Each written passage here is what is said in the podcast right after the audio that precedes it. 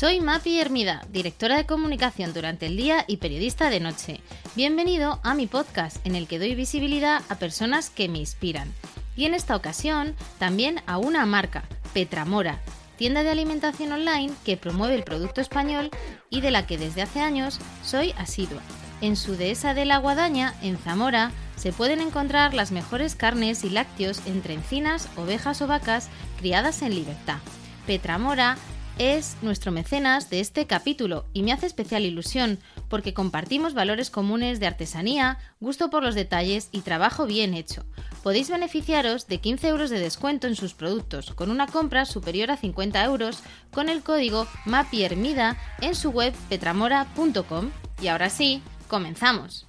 Hoy hablamos de pirámides, de faraones, de arqueología. Nos sumergimos en el antiguo Egipto con Nacho Ares, historiador escritor y egiptólogo. Nacho dirige además el programa Ser Historia de la cadena Ser y realiza el podcast dentro de la pirámide. Hola Nacho, ¿qué tal? ¿Cómo estás? ¿Qué tal? ¿Cómo estás? Encantado de saludarte y de compartir estos minutos micrófono por medio con, contigo. Un verdadero placer. Es un gusto, la verdad, trabajar con personas que se dedican a la radio, que estáis eh, del otro lado y que manejáis perfectamente ¿no? los temas de, audio, de voz. Así que se agradece doblemente el haber aceptado esta invitación, Nacho. Vamos con la primera pregunta que siempre sabes que es recomendación gastronómica. Tú eres pucelano, así que no sé si me vas a decir alguna de tu tierra o te animas con, con otra. A ver, pues mira, como llevo más de 20 años viviendo en, Madrid, muy cerquita de mi casa hay una taberna que además tiene un trasfondo histórico muy grande, que es la, taberna del Capitán a la Triste, en donde me gusta ir a, comer o a cenar y cada vez que tengo una, que hacer alguna invitación así un poco eh, especial, pues siempre suelo llevar a la gente, a la gente ahí, ¿no? Está en la calle San Bruno, muy cerquita de la Plaza Mayor, en un espacio que, que ambienta perfectamente el siglo de oro, no solamente por las novelas, ¿no?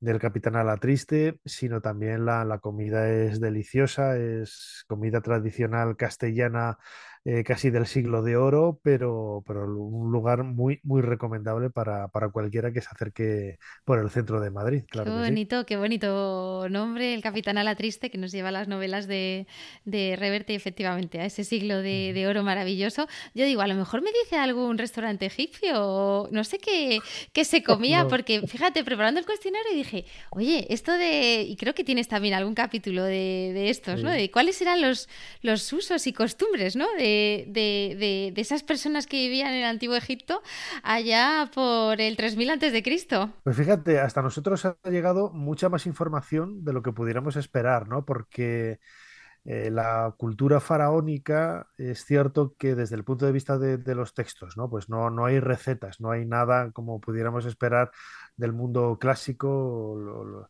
los libros que hay de, fuentes romanas que nos hablan de recetas, de, comida, etcétera, ¿no? Pero a través de las pinturas, a través de los relieves, sí que podemos extraer un poco ese tipo de alimentación, ese tipo de comida y también en algunos textos, en algunos textos donde se hace referencia a, ello, ¿no? La comida principal que había en, en el antiguo Egipto era el pan y la cerveza. Esto nos puede llamar la atención porque claro, la cerveza no era como la, tenemos en la actualidad, que es una cerveza que siempre se sirve fría, que es una cerveza líquida, muy fresquita, no, en el antiguo Egipto la cerveza era más densa, era como una pasta y lógicamente como no había lugares en donde eh, refrigerarla, donde hacerla eh, más fresquita, se tomaba caliente. Y era prácticamente un alimento, un, alimento que junto con el, con el pan, que es muy parecido al concepto de pan que tenemos en la, en la actualidad, pues eh, estos dos alimentos, tanto la, cerveza como, como, el pan, bueno, pues formaban un poco la, dieta convencional de, un, de un egipcio en el mundo antiguo. Qué curioso, qué curioso. De hecho, la cerveza lo llaman el, pan líquido, porque es cierto que tiene más o menos los mismos ingredientes, la cebada, el agua, la levadura. Es verdad que no tiene lúpulo, que es lo que al final le da ese amargor, pero, pero es súper, súper curioso. Bueno, de todo esto sabes un montón. Tú te licencias en en Historia Antigua en la Universidad de Valladolid. Yo entiendo que no llegaste un día a tus padres y dijiste, yo quiero ser egiptólogo. ¿Cómo surge esa chispa y qué te llevó a interesarte por la historia? Pues fíjate, a mí desde, desde pequeño siempre me ha gustado todo aquello relacionado con, con la historia, ¿no? También con el mundo del misterio, que es un ámbito en el que me he movido, me siento muy cómodo y lo sigo haciendo, ¿no? Eh, pero cuando yo tenía 13, 14 años, cayó en mis manos un libro que lo recomiendo a todo el mundo desde aquí. Es una historia de la arqueología escrita por C.V. Ceran, un periodista alemán en la década de 1940. Escribió un libro que se llama Dioses, tumbas y sabios. ¿no? Es para mí la mejor historia de la arqueología que se ha, que se ha escrito nunca. Eh, se sigue reeditando, lo, lo reedita Destino ahora, me parece, del Grupo Planeta. Y, cayó en mis manos porque tenía que hacer para el colegio. Yo estudiaba en Valladolid, como decías, en el colegio La Salle tenía que hacer un trabajo sobre el descubrimiento de la tumba de Tutankamón. Bueno, pues tomé ese libro eh, de la biblioteca, luego me lo compré y, fui directo a esa parte, ¿no? donde se cuenta la historia del descubrimiento por parte de Howard Carter hace ahora pues un, bueno, 101 años, ¿no? en el año 1922, el 4 de noviembre, apareció ese primer peldaño y a partir de ahí pues me entusiasmó más que nada la, la historia la arqueología, eh, el devenir de los acontecimientos y sobre todo el, eh, centrado en el, en el, mundo de los faraones, ¿no? que es, como digo, lo que, lo que siempre más me ha, me ha llamado. Mis padres, que, que, ya no están conmigo, por desgracia, siempre, siempre me apoyaron, siempre estuvieron eh, presentes en, todo ese largo camino ¿no? de, formación, primero estudiando en la Universidad de Valladolid, luego estudiando en, en Manchester, en Reino Unido, un certificado de, de, egiptología y confiaron en mí, con rara avis, ¿no? Porque muchas veces cuando eres crío y dices, no, yo quiero estudiar historia, te, lo, lo, primero que te dicen los padres es, no, no, seas tonto, que, eso, que de eso no se come, que eso no sirve para nada, que eso no, no vas a poder eh, eh, conseguir un buen trabajo con eso. Pues mira, a mí siempre me apoyaron y, bueno, gracias a Dios y gracias a ellos he podido conseguir todo lo que he conseguido, que la verdad es que no, no es poco, ¿no? Has participado en numerosas excavaciones arqueológicas. No sé si nos puedes compartir, ¿no? Alguna memorable para ti, algún descubrimiento, ¿no? Que hayas dicho, bueno, hoy, hoy realmente es un día especial. Pues fíjate, a mí me, me gusta siempre, eh, lo decía ahora, ¿no? Ese libro de C.V. Ceram, uh -huh. hablando de, de la historia de la arqueología. A mí más que excavar, a mí siempre me ha gustado y ir a los sitios y, y, estar con los arqueólogos, estar en las excavaciones, eh, participar en, estos proyectos, pero viéndolo un poco desde fuera, ¿no? Y, y siempre me, me, ha gustado el, el, día a día ¿no? de, de, las excavaciones, es un trabajo lento, en ocasiones tedioso, pero bueno, lo bueno que tiene eh, Egipto es que es un país tan rico desde el punto de vista arqueológico que, todos los días aparece algo, ¿no? Todos los días surge algo y todos los días pues tienes la sensación de, de estar eh, protagonizando pues, algo importante. ¿no? Uno de los lugares que a mí más me gusta de, de Egipto es el Valle de los Reyes. ¿eh? Uh -huh. El Valle de los Reyes es donde está precisamente la tumba de, de Tutankamón, en la orilla oeste de, de, Luxor.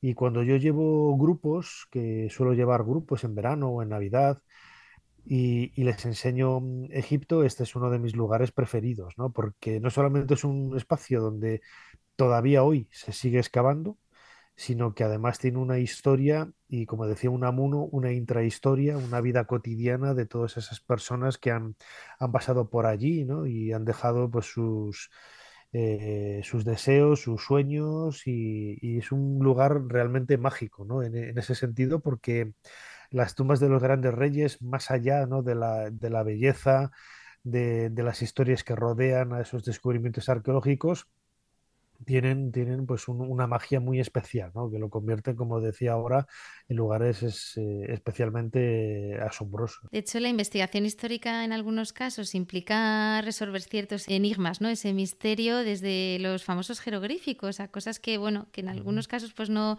no puedes explicar y, y, y, le echamos imaginación.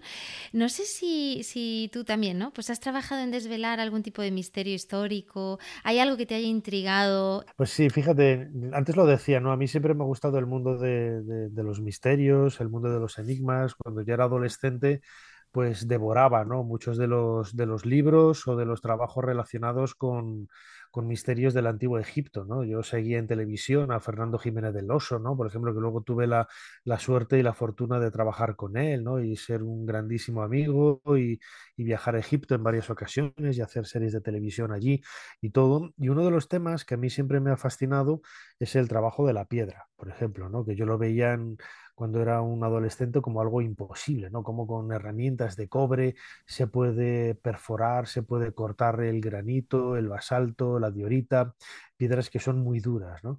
Y, eso me llevó a, a, conocer a ingenieros, a conocer a personas que han hecho arqueología experimental. La arqueología experimental lo que pretende es intentar emular ¿no? en el presente las técnicas o los trabajos que se realizaban hace, hace miles de años. ¿no? Y en el trabajo de, de, la piedra, pues hay, bueno, pues hay trabajos que son realmente eh, increíbles. ¿no? Hay un compañero, Dennis Allen Stokes, un, un ingeniero que, que, estudió conmigo en Manchester, que es, eh, es mayor que yo, es, pero, pero vamos, un, un verdadero hacha ¿no? en, en, todo aquello relacionado con, con el trabajo de la piedra y él fue el que me, abrió ¿no? la, la, mirada a, una realidad que, que, iba mucho más allá ¿no? de, lo que me habían, yo había leído ¿no? siendo niño ¿no? de, o adolescente, ¿no? De, no, no se puede cortar el granito con, con, herramientas de cobre porque eso es imposible y tal.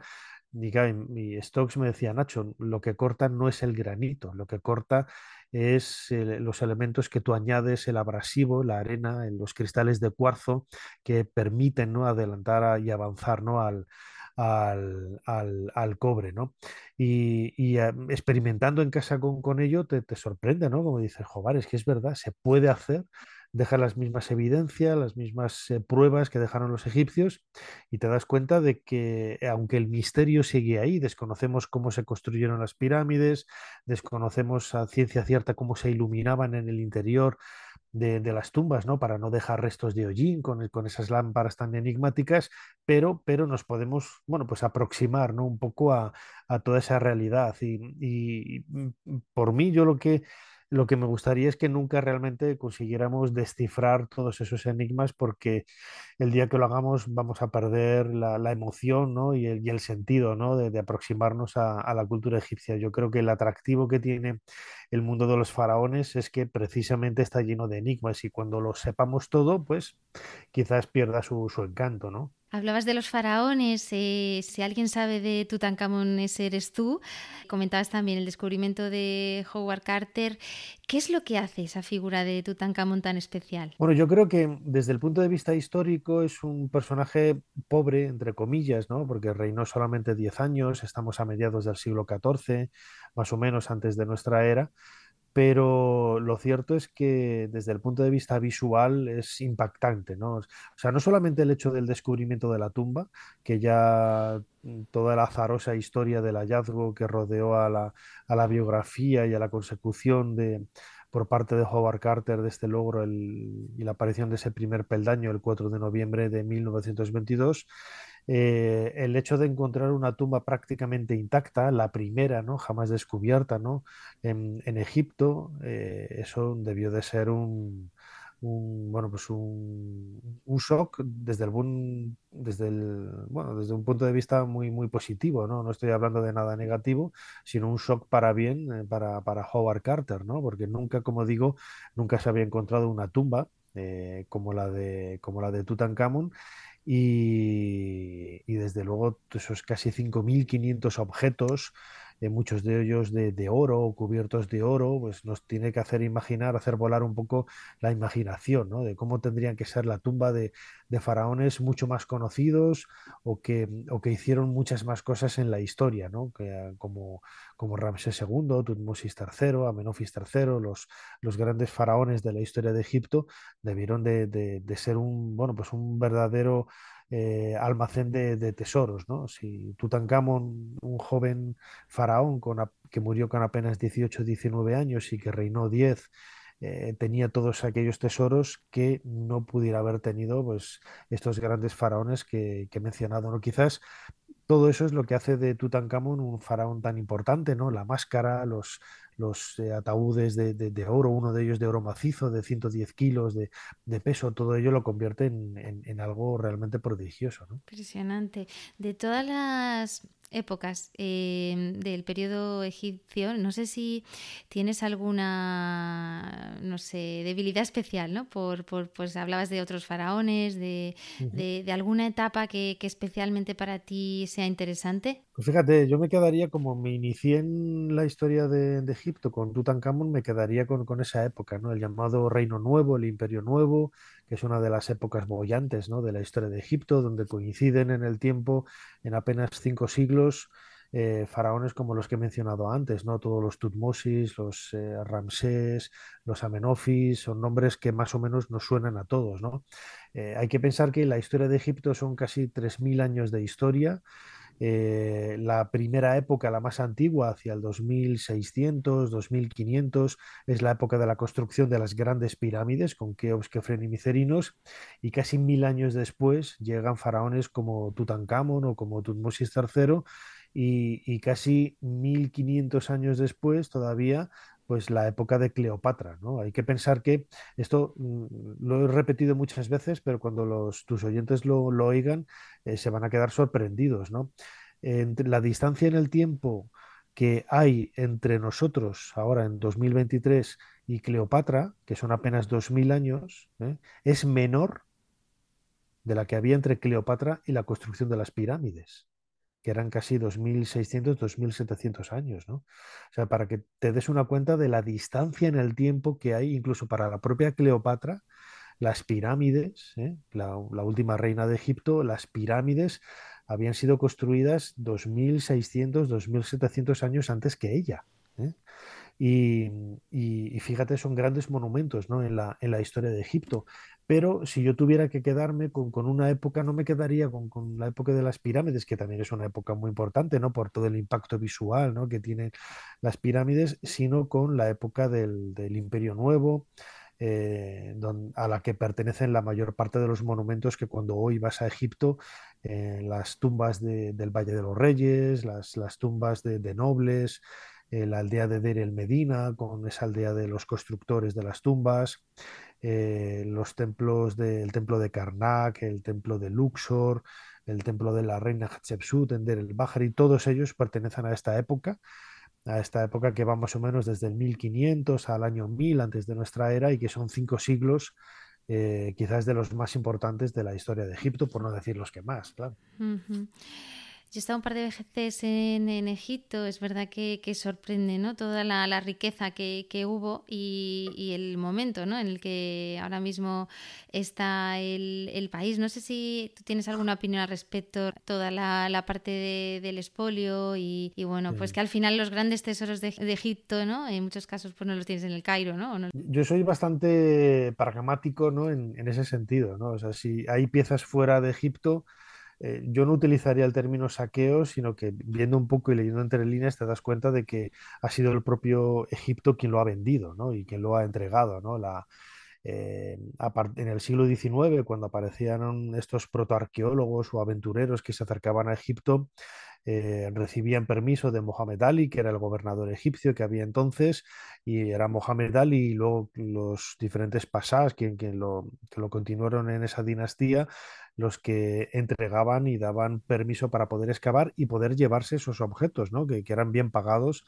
al, al gobierno, al gobierno egipcio, ¿no? En, en España hicimos lo mismo. En España hoy, bueno, pues nos podemos rasgar las vestiduras, ¿no? Con los patios góticos o románicos que hay en los cloisters en Nueva York o en otros museos en, en Estados Unidos, pero bueno, nos guste o no, mm, fueron comprados legalmente, ¿no? Y nosotros recibimos, recibimos dinero por, por ello, ¿no? Es, es cierto que hoy ya no se hace, ya no se hace, no, hay una ley de, de patrimonio arqueológico del año 1983 en Egipto que, que impide, ¿no? el, el hecho de, de que puedas sacar piezas eh, pero hasta esa época, hasta el año 83, era legal.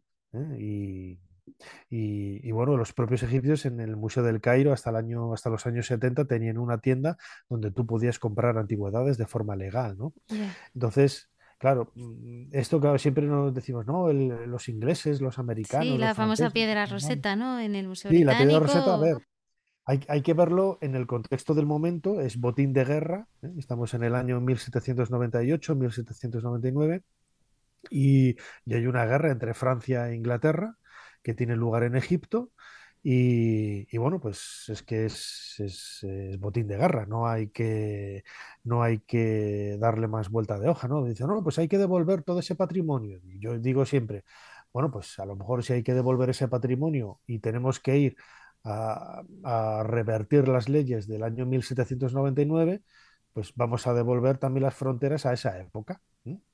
Entonces, mm, Alemania no tendría las fronteras que tiene ahora, Inglaterra no tendría las fronteras que tiene ahora. Es decir, hay un punto intermedio, ¿sabes? Que es, yo creo que es parte de la historia. Eh, España perdió mucho patrimonio a lo largo del siglo XIX o comienzos del siglo XX, pero es parte de la propia historia. ¿Sabes? Es parte de la propia historia y hay que, y hay que entenderlo así. Hay que poner una, una fecha final, que es, como decía antes, esa ley de, de- de patrimonio o la creación del, de- del servicio de antigüedades en Egipto, donde ya se empieza a controlar un poco más, ¿no? Todo este tipo de cosas, pero hoy sería totalmente inviable y, e inasumible e intolerable, ¿no? El, robo de, de patrimonio, pero no podemos decir lo mismo de épocas antiguas, de épocas pretéritas, en donde, bueno, pues las circunstancias eran totalmente distintas y hay que verlas eh, no con presentismo, es decir, no podemos evaluar el pasado con las mismas ideas,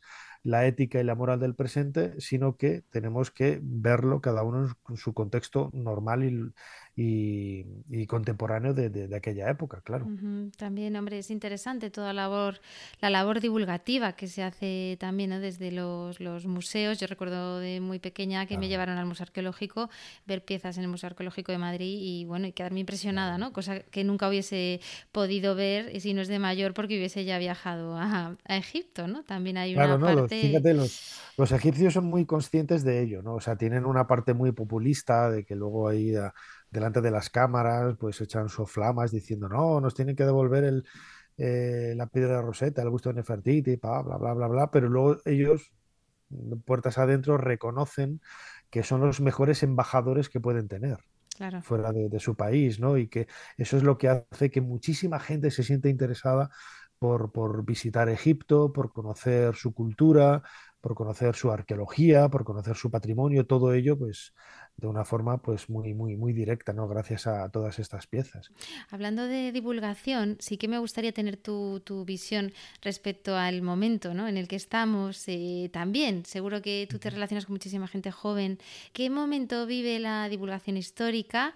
Eh, ¿Crees que atrae el interés también de las nuevas Mm. generaciones? ¿Y cuáles son aquí los retos? Pues fíjate, mm, siempre que hablamos de, de a ti te habrá pasado, aunque es un- eres un, eres más joven, eres una generación diferente, pero yo recuerdo que mis padres siempre decían, "Buah, es que ahora no estudiáis nada, es que ahora no aprendéis nada, es que no sabéis nada, y a los chicos ahora se les dice lo mismo, ¿no? Que si la inteligencia artificial, que si los móviles, que si tal y cual, ¿no? Siempre eh, tendemos a ser muy, muy destructivos, ¿no? Muy negacionistas de, de- de- de los nuevos métodos de trabajo, de difusión o de o de divulgación, ¿no? Yo soy siempre muy optimista, ¿no? En el sentido de que, eh, bueno, pues eh, la verdad, eh, la, la idea de, de nuevos medios, no tienes más que ir a cualquier kiosco o darte una vuelta, una vuelta por iVoox o por cualquier plataforma de, de podcast, vas a descubrir que hay infinidad de, ¿no? de, de, podcasts y de referencias para poder eh, tener, eh, bueno, pues una visión muy particular, ¿no? Cada uno hace las cosas como, como puede o como Dios lo a entender, de una forma mejor o peor, pero, pero que haya tantos podcasts de, de historia, lo único que nos tiene que hacer ver es que realmente la historia es importante, ¿no? Y, y- y- y la historia vende, ¿no? O, o ahí una vez en un kiosco en, en Madrid me puse a contar todas las cabeceras de, de revistas de historia que había y había más de veinte más de 20 cabeceras de, de historia, ¿no? Y luego las plataformas, los, eh, los canales de televisión que hay, aunque a veces no, Canal Historia pone muchas cosas de, extraterrestres o de marcianos o de cosas así, bueno, pues no deja de ser un canal también dedicado de forma monográfica a la historia, ¿no? O, National Geographic o, Discovery o D-Max o, hay un montón de canales dedicados a, a, la historia. ¿Y esto qué es lo que supone? Pues que la gente mm, consume, consume contenidos relacionados con la historia, ¿no? Claro, hay, como decía antes, ¿no? muchas formas de, de hacerlo. Eh, nosotros en, Ser Historia, en la cadena Ser, llevamos 15 años, no 15 temporadas, intentando, como decimos siempre, hacer un poquito más de historia, pero, pero bueno, tenemos ahí nuestro, nuestros seguidores que no solamente consumen el podcast o el programa en directo de Ser Historia, sino otros también, ¿no? Parecidos como el tuyo, o, y, no es que sean ni, ni mejores ni, ni peores, sino, bueno, todos suman, ¿no? Yo creo que es lo importante es que todos sumen y, ofrezcan un producto que, del que se pueda aprender y del que se pueda disfrutar. ¿no? Yo creo que eso es lo, más importante de todo. Claro. Tú has escrito más de, Creo que vas por el libro 21, porque yo ya he perdido la cuenta. 21, 22, eh, estás ahí, o incluso más. A alguien que le apetezca, ¿no? Y que escuche este podcast y que diga, oye, pues voy a investigar más, más allá de escucharse eh, los, los podcasts y los capítulos de, de Ser Historia. ¿Cuál recomendarías? ¿Cuál es el libro que más te pita, Nacho? A ver, el... antes he mencionado el, libro de C.V. Ceram, de Dios es tumbas y sabe. Yo la verdad es que me vendo muy mal siempre, ¿no? Eso me decía mi padre, que, me vendía muy mal, que, hablara más de mis trabajos y tal. Y bueno, pues, pues, pues sí, la verdad es que no, me gusta hablar de, mis libros, me da un poco de, reparo y de rubor, ¿no? Si tuviera que recomendar un libro, yo recomendaría ese de CV Ceram, Dioses, Tumbas y Sabios, ¿no? que se sigue reeditando. Si tuviera que eh, recomendar un libro mío, pues fíjate, yo intenté hacer una mala aproximación, bueno, es vale, el libro es muy bueno, ¿no? Pero, pero no era una especie de tampoco me gusta utilizar el término imitación, ¿no? Pero hay un, yo hice una, recopilación de biografías de, arqueólogos, no solamente egiptólogos, hay asiriólogos, hay mayólogos, hay personas que han investigado el mundo de, Grecia como Evans. Eh, un libro que publiqué con Espasa que se llamaba eh, Desenrollando momias, ¿no? Y que es, habla un poco de, de esas biografías de, arqueólogos. ¿no? Si, tú me, si me tuviera que quedar con uno, pues por mi cercanía y mi pasión con, con, Egipto y con la figura de Tutankamón, me quedaría con cosas maravillosas, que lo saqué el año pasado, en septiembre, aprovechando el centenario del descubrimiento de la tumba de Tutankamón, que lo publiqué con De Bolsillo, en donde, bueno, pues cuento toda la historia, es un ensayo, cuento toda la historia del descubrimiento de la tumba de Tutankamón y la vida de, Howard Carter, ¿no? Y si, como también hago novela histórica, si tuviera que quedarme con, una de ellas, pues la primera que hice ambientada en Egipto, que era la tumba perdida, en donde tiene, está relacionada con el descubrimiento de la tumba de Tutankamón, pero no, no cuenta la historia del hallazgo, sino que comienza justo una vez que se ha producido el descubrimiento de la tumba de Tutankamón, ¿no? que eso es alguien que, no se había recreado nunca en, una novela y que a mí me interesaba contar un poco la, la, historia del Valle de los Reyes, la historia de la tumba, la historia de Howard Carter, eh, justo después del momento del, descubrimiento de la tumba. ¿no? Pues los ponemos ahí en, notas. Te diré que, el primero que mencionabas ya, ya lo, he comprado, lo tengo por, por leer, así que he acertado con el de cosas maravillosas. Em, Nacho, una pregunta que, sí que me gustaría también, em, eh, que seguro que me puedes dar más contexto y que tiene que ver con algo casi más eh, de psicología. Al final la historia, la arqueología está asociada con el, con el pasado. Pero, pero bueno, es verdad, el pasado explica muchas cosas. Dicen que el pasado explica, pero no justifica, pero al menos sí que, sí que explica cosas. Tú a lo largo de estos años, ¿qué cosas has visto en tus investigaciones que de alguna forma ¿no? Eh, están vinculadas a, cosas que ocurren hoy en día, ¿no? Y que al final dices, jo, es que han pasado los años y esto ya los egipcios lo hacían, ¿no? O, sea, o esto explica muchas cosas y ha ocurrido hace miles de años. Pues fíjate, ahí eh, hay una frase que yo siempre digo mucho, ¿no? Eh, hay esa frase manida, ¿no? De no hay nada nuevo bajo el sol. Yo siempre digo en broma, no hay nada nuevo bajo Ra, ¿no? Porque no- nos explica un poco también ese, lo que tú comentabas ahora, Mapi, ¿no? El- la idea de, de que el- lo que sucedió en Egipto eh, sucede igual ahora, ¿no? En realidad somos, es la misma base, ¿no? Somos seres humanos, somos hombres, somos mujeres, y, y cuando te acercas, por ejemplo, a, a leer textos de, de la literatura, que es donde nace la literatura, ¿no? Esos relatos, esos cuentos de- del antiguo Egipto, te das cuenta de que no ha cambiado absolutamente nada, ¿no? Y tú ves, eh, lees el cuento del náufrago o el, el cuento de, de Sinué y, y descubres que realmente, bueno, pues eh, no hay, no hay elementos que, con los que te, te puedas separar, ¿no? Desde el punto de vista eh, emocional, desde el punto de vista visual y desde el punto de vista de, bueno, pues como seres humanos, ¿no? Yo creo que eso es importante, ¿no? Eh, te das cuenta cuando ves esas escenas que, que recrean eh, las visitas de personas hacia, hacia sus seres queridos en las tumbas y dejan ofrendas. Eh, son cosas muy, muy, muy cotidianas, ¿no? Por ejemplo, hay una, una historia que a mí siempre me gusta contar, ¿no? Nosotros cuando vamos a una tumba el, Día de Todos los Santos o que- queremos dejar un recuerdo a alguien, lo que dejas eh, son un ramo de flores, ¿no? Bueno, pues eso es algo que ya hacían los antiguos egipcios, pero le daban un sentido especial, no, no solamente las flores como algo hermoso, como algo bonito, eh, sino que ellos, por ejemplo, el, el, el- el- ¿cómo se dice? El buquet, el, ramo de flores, en, escritura jeroglífica lo llamaban Ang. Ang es el mismo, es eh, las mismas letras, es un sinónimo para decir vida. ¿eh? Cuando tú estás dando flores, estás dando vida. ¿Eh?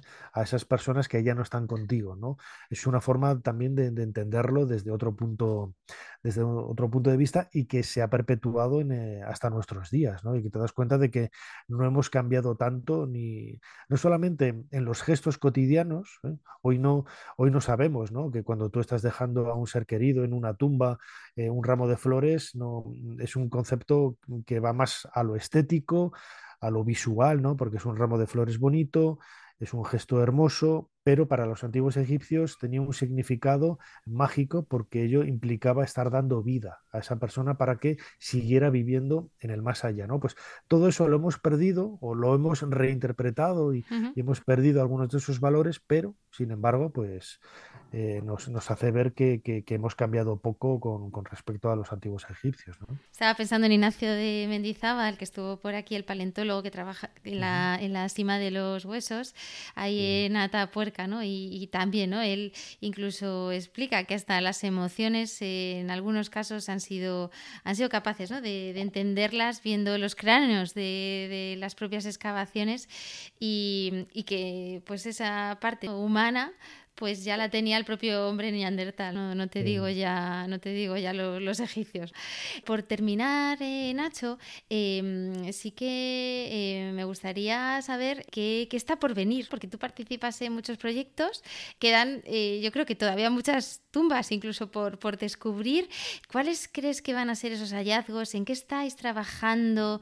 Eh, ¿Qué nos espera en este futuro campo de la arqueología y la historia? Pues fíjate, en el, en el terreno del antiguo Egipto mm, se calcula siempre, ¿no? Que conocemos solamente pues, un 20 o un 30% de lo que debió de haber, ¿no? Eso desde el punto de vista material, ¿no? Desde el punto de vista de, tumbas, de, de ciudades. eh, quizás la- las tumbas que, que todavía están por aparecer, por ejemplo, la, tumba de Cleopatra, ¿no? Eh, o de la, cualquiera de los reyes de esa dinastía que sucedió a Alejandro Magno cuando conquistó Egipto y reconvirtió el, mundo de, los faraones en el, mundo helenístico, pues no conservamos ninguna de la tumba de los Ptolomeos, de ninguna de la familia, ¿no? de, Cleopatra. Cleopatra fue la última reina de Egipto pero de sus ancestros, de los Ptolomeos, no conservamos, no ha llegado hasta nosotros ninguna, ninguna de esas tumbas, ¿no? Si vamos a, las etapas más antiguas, ¿no? de, la historia de Egipto, por ejemplo, en la época de las pirámides, 2000, 2500, 2600 años antes de, Cristo, desconocemos también eh, dónde está la, tumba de, Imhotep, que fue el, se le suele considerar el primer arquitecto de, la historia de, Egipto, que diseñó esa pirámide escalonada del faraón Zoser en, en Saqqara. No sabemos dónde está. Hay algunos faraones del, Reino Nuevo, eh, como Ramses VIII, Amenofis I, o incluso la reina Nefertiti, ¿no? que, que, es tan mentada por todo el mundo, ¿no? ¿no? sabemos dónde está su tumba, dónde está su momia. Quizás sabemos, mm, eh, mm, podemos decir que tenemos su momia, pero no lo hemos identificado todavía, ¿no? Porque han aparecido muchas momias de reinas en el Valle de los Reyes y, es posible, muy posible que una de ellas sea la de la de Nefertiti, ¿no? Pero no, no lo sabemos, ¿no? Todo eso son los grandes enigmas todavía, ¿no? Que, que, nos quedan por, por, descubrir de, Egipto y que, como decía antes, convierten esta cultura en algo tan apasionante que hace que eh, muchos de nosotros pues, nos sintamos mm, más que egiptólogos, egiptolocos, ¿no? Como a mí me gusta utilizar en el canal de, de YouTube dentro de la pirámide o los podcasts de, dentro de la pirámide en Podium Podcast, ¿no? Pues tú lo has dicho, apasionante todo esto que rodea Egipto, la historia. Millones de gracias, Nacho, por, por toda la labor que haces de divulgación y especialmente por este tiempo que nos has dedicado. Pues nada, muchísimas gracias a, vosotros, a ti, Mapi, y encantado de poder atenderos y de seguir disfrutando de la historia. Y hasta aquí la entrevista de hoy. Si te ha gustado, no dudes en dejarme un me gusta en tu plataforma de podcast habitual o ayudarme a mejorar enviándome cualquier comentario a través de mi Instagram arroba la-gastrónoma o mi blog lagastronoma.com. Gracias y hasta el próximo podcast.